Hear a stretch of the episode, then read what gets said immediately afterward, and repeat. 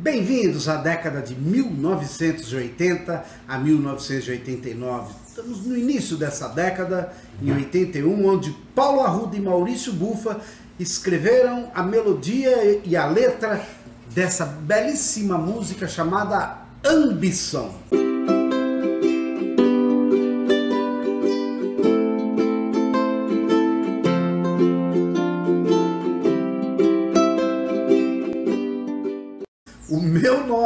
Paulo Eduardo Stabile de Arruda, compositor desta melodia em parceria com o amigo Maurício Bufa, autor da letra. Jamais pensei eu mesmo me apresentar nesse blog como compositor de músicas, tanto da Carreteando como da Ambição. Mas vamos lá, em 1981, com aproximadamente 16 a 17 anos de idade, cada um de nós éramos um grupo de aproximadamente 10 alunos é, do segundo grau, né, o antigo colegial na cidade de São Carlos, estudante de uma das escolas mais famosas do estado de São Paulo, chamada Álvaro Guião. Praticamente metade dos alunos da, da cidade estudavam lá. São Carlos, por ser uma cidade tipicamente de universitários, com a qual esse grupo de 10 secundaristas eram muito integrados, né, junto com os universitários lá de São Carlos, né, Paralelamente às rígidas disciplinas do nosso segundo grau, a gente estava sempre unido, complementando a nossa formação técnica através da arte. Mais especificamente, éramos atores de grupo de teatro, frequentávamos sessões malditas, né, os filmes de artes nos cinemas da cidade, copiávamos o modelo dos grandes festivais de música popular brasileira, principalmente os do início, do início dos anos 80. E a gente acabava fazendo os nossos festivais regionais na cidade de São Carlos.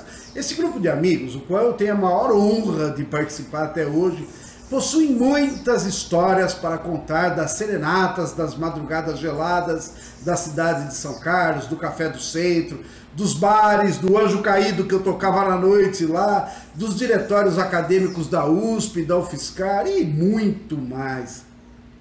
Após o segundo grau, eu não tive a chance de continuar com a realização de um sonho né, em trabalhar com a música e o cinema e me encaminhei para o curso de engenharia na Escola de Engenharia de São Carlos, na USP. Hoje atuo como executivo em uma empresa, mas ainda resta uma chama dentro do peito, que se alguém assoprar ainda ela pode pelo menos sair um pouquinho de fumaça. Meu sempre amigo e parceiro Maurício Gufo, após o colegial, ainda investiu no seu sonho e conseguiu fazer o curso de cinema na Escola de Comunicação e Artes da USP.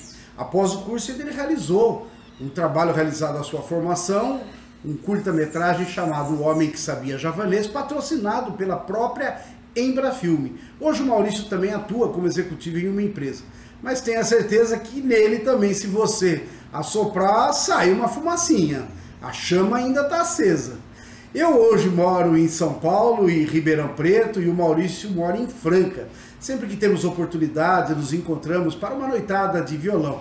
Mas agora, as nossas esposas, que receberam tantas serenatas no passado, não nos deixam ficar nas madrugadas adentro dos bares da cidade, roubando as flores do jardim das casas para cantar e declamar nas janelas das nossas inspiradoras. Os festivais de música brasileira foram uma série de concursos de canções originais e inéditas transmitidos por algumas emissoras de TV, a Excelsior, a Record, a Rio, a Rede Globo, entre os anos de 65 e 85. Esses festivais consolidaram a música popular brasileira e revelaram muitos compositores e intérpretes, como Elis Regina, Chico Buarque, Caetano, Gilberto Gil, Agal, Geraldo Vandré, Oswaldo Montenegro, Guilherme Arantes e muitos, né? Eram dois jovens idealistas que passavam horas juntos, sentados na beira da cama, com violão, papel, caneta, livros, pesquisando, e junto com tudo isso, os quitutes da mãe do Maurício, a nossa saudosa Dona Susa, e nós compunhamos as nossas poesias, melodias que posteriormente iriam expressar nossos sentimentos através da arte, principalmente o teatro e a música. Em uma dessas tardes, deparamos com uma frase do Karl Marx que diz o seguinte: A desvalorização do mundo humano é diretamente proporcional à valorização do mundo das coisas, ou seja, fala diretamente do materialismo, né, de uma ambição. E naquele momento, ou seja, 40 anos atrás, dissemos o seguinte: como pode simultaneamente termos tanta gente bem, principalmente na sua vida financeira, bem como mais gente ainda com tanta dificuldade de, de recursos, né, de finanças, muitos chegando até passar fome. Desse pensamento surgiu no nas nossas cabeças a palavra ambição e procuramos transformar os nossos sentimentos de indignação através desta música. O mais triste é que essa indignação de 40 anos atrás é a mesma nos dias de hoje, se não for pior, né?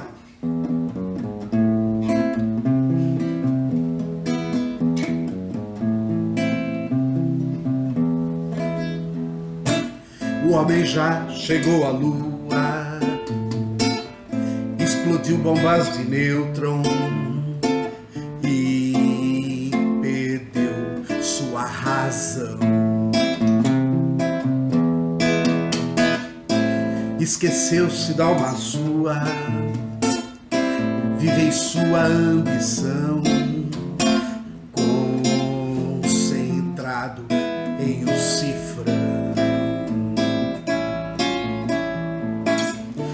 Esqueceu-se de olhar para trás e ver seu mundo moribundo por não se lembrar de uma flor. De que vale essa ambição?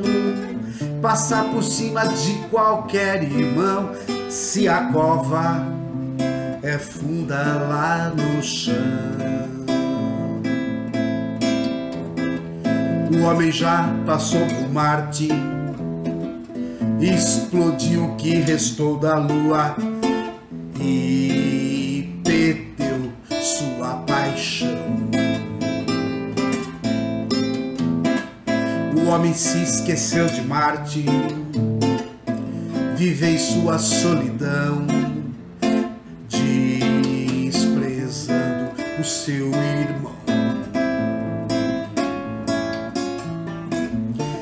Esqueceu-se de olhar para trás e ver seu mundo moribundo por não se lembrar de uma flor.